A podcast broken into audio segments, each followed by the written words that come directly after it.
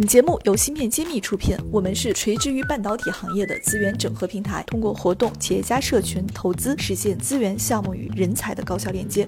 关注芯片揭秘公众号，我们与你共创国潮新生态。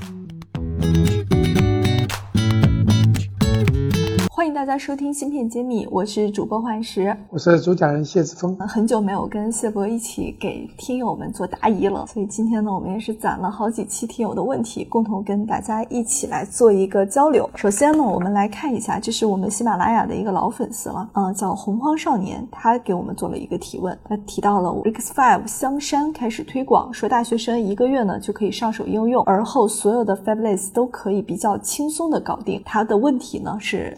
是否以后 MCU 的竞争壁垒会下降？我觉得这个听友多少还是我们行业内的人，否则不可能甩了这么多专业术语哈。好，下面请我们谢博士给大家解答一下。好啊，在回答这个问题之前呢，我们还对这几个名词做一个解释。一个是 Risk Five，那么我们原来原来的计算那个计算机芯片的架构，从最早的我们的比较有名的 X86 到 IBM 的这个 PowerPC，到后来的 MIPS 和比较火的就是我们所看到的 ARM。那么在这之后呢，Risk Five 呢可以说是第五代的 Risk 芯片。那这个架构是开源免永远开源免费，所以大家比较欢迎。那么 Risk Five 香山这样一个项目呢，实际上让让大家有更多的机会，让大学生能够参与这样子的芯片的设计。那这里说一个月就可以上手应用，那么这里说的是应用，没有说真正设计。那我要说的是，RISC-V 香山计划很好，让大学生甚至将来中学生都可以参与这样子的芯片设计和应用，这是好事儿。但是呢，不要以为因为有了这样子一个 RISC-V 香山这样计划，就能够让真正的产业化的芯片的竞争壁垒能够就没有。那这很远的路，所以说从学术界。到教学，再到产业化，这里面都是有不同的难点。所以总的来说，这是个好事儿，让更多的学生能够进入这个芯片的设计和应用中来。那么今天还说到一个 Fabulous 比较轻松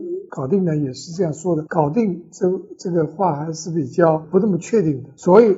比较容易搞定的，就说你可以设计出来，可以验证功能是有，而真正从一个芯片的样片能够有这些功能，到最后能够变成一个产品，这个路呢还是非常遥远的。所以大家还是要对芯片的技术要有足够的敬畏之心。对，其实我们之前也有几期专门请过做 RISC-V 这个架构的公司过来做过交流，如果感兴趣的听友呢，也可以去翻一翻我们之前聊过的公司啊。其实我们会发现，这是一种新的一个架构嘛，但是它并不。能说一劳永逸的、一劳永逸的解决我们芯片的所有的开发的问题。好的，那我们看下一个听友的问题，他的问题是这样的：请问谢博士，现在车规 MCU 的短缺非常严重，如果要实现国产化，最关键的制约因素是什么？通过什么途径能解决模拟芯片工艺设计的人才问题？您能否预估大约多长时间能实现中低端车规 MCU 的国产化问题？谢谢。其实这个听友讲的还逻辑很清晰，所以三个层面的。问题，那我们下面请谢博士来解答一下。这是一个很大的问题，分为很多小的问题，我们一个个来说。关于车规 MCU 芯片的短缺，实际上这已经是很长时间一个问题。那不光是车规的 MCU，整个这个产业缺芯是有几年的情况，特别是汽车方面的芯片。除了 MCU，汽车方面还有像功率芯片啊，还有传感器芯片都是有缺的。那么讲到 MCU 是最关键的要素呢，不是一个要素，因为 MCU 本身它是一个芯片，但对应这个芯片呢，它实际上它还需要和它相配套的软件系统。那么往往做 MCU 的公司会说，我们做软件的人比做芯片设计的人还多，所以应用端的事要问题要解决。那么这个解决有两种途径，一种途径就是说完全和国外的芯片兼容，就一模做的拼图拼兼容，然后呢，它里面的那个功能也兼容。那么这里面的话就会有一些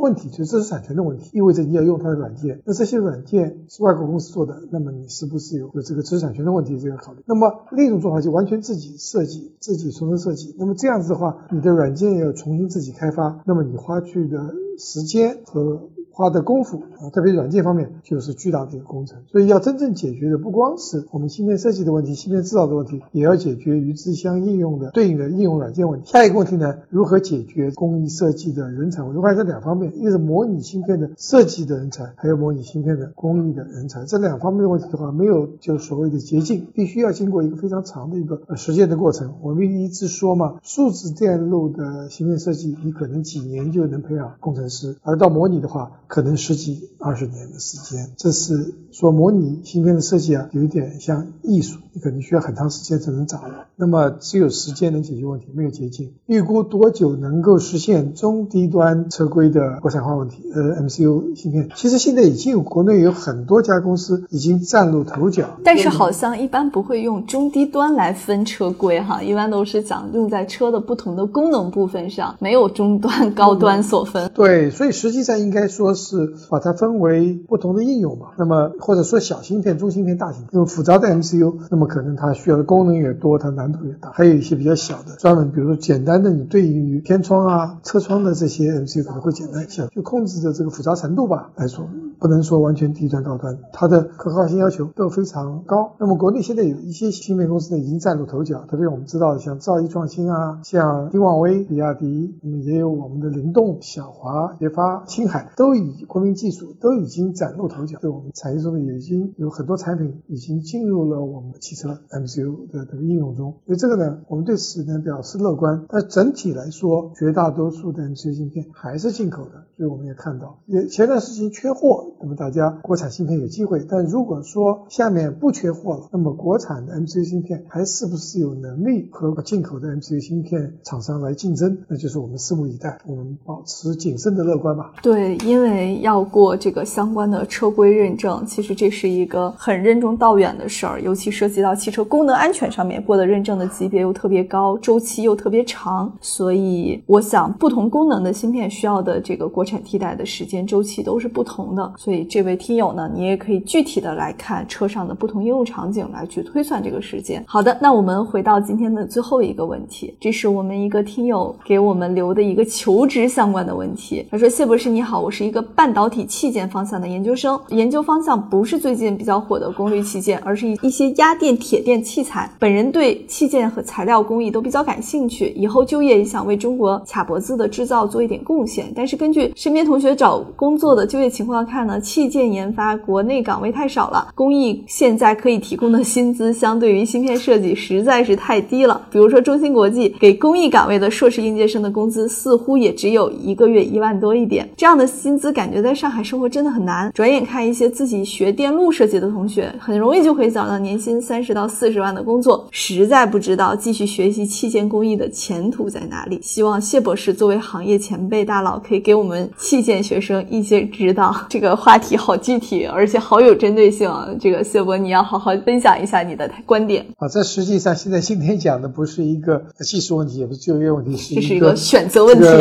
人生的一个选择题吧。就是人生有很很多选择，比如说你选什么专业啊，选什么学校啊，在哪里生活啊，什么在哪个产业里工作。所以这个呢是一个大的话题。那么我分两头说吧，人总是要生存的，不能说不面对生存问题。所以说你一定要选择一个你要能够满足你生存的需要。如果说不能够满足你基本的生存需要，那么就光讲情怀是没有用的。所以我们就要看你在哪个城市生活。像上海这样子的城市，确实它的生活压力非常高的，压力非常大。在这个情况下，你在这里面就考虑到你进什么专业能够拿到好的收入。那么我们是如果说纯粹是讲收入的话，可能还有比做集成电路更高收入的地方。比如说，你可以从进入金融专业啊，互联网啊，嗯，甚至到区块链呐，这些都可以找到比较那个。高薪水的，但是呢，可能你不喜欢，所以我们要结合人的这个自己的兴趣和自己的这个收入，要做一个平衡。所以这点呢，我没有每个人因人而异吧。啊，比如说有一些人天生就喜欢做研究的，一辈子他只要能够能够满足他基本的衣食住行，他不会他不会和别人攀比，他很享受乐在其中。那这种人我们是他非常享受。不要说一个月一万块，他可能一个月在这个几千块他也能过。那这种是少数。那我对你的建议是这样子：先看你，你可能要做一个。综合，对你来说，你对这个器件材料比较感兴趣，那不一定你需要做，一定要做压电铁电。其实压电铁电对你来说是个研究室是个研究课题，你还是要看到未来在产业中需要什么，对吧？你不能做一些产业中不需要的东西。但压电铁电也很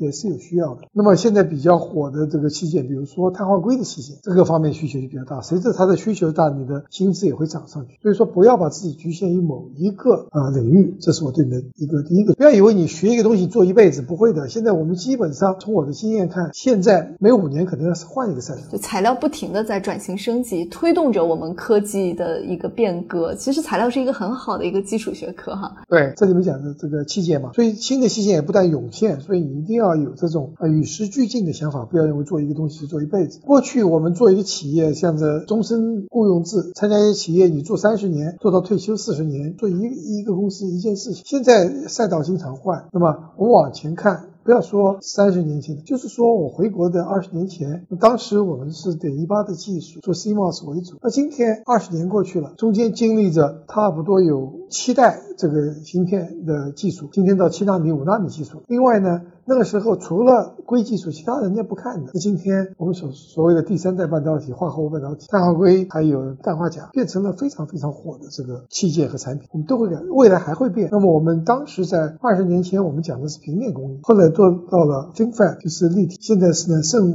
甚至有更新的这个器件架构架构出来了，叫 GAA Gate All Around。所以器件是不断发展，你要去不断的去跟上这个形势，不要以为是一个。那么这些领域里，他们的收入都会逐年增加。我们看第一年，不要看只看第一年的入行的收入。你基本上，呃，五年到十年以后，大家的收入都会变化。另外，不要忘记，企业都有股权激励，而股权激励的收入会远远大于你的薪资。对，中芯国际也是有这个股票激励的。当然，你应届生是没有的，你需要做贡献、做付出。其次是我觉得吧，兴趣和。专注是最重要的，毕竟每个行业可能都不可能火一辈子，但是你的兴趣在这里是很重要的。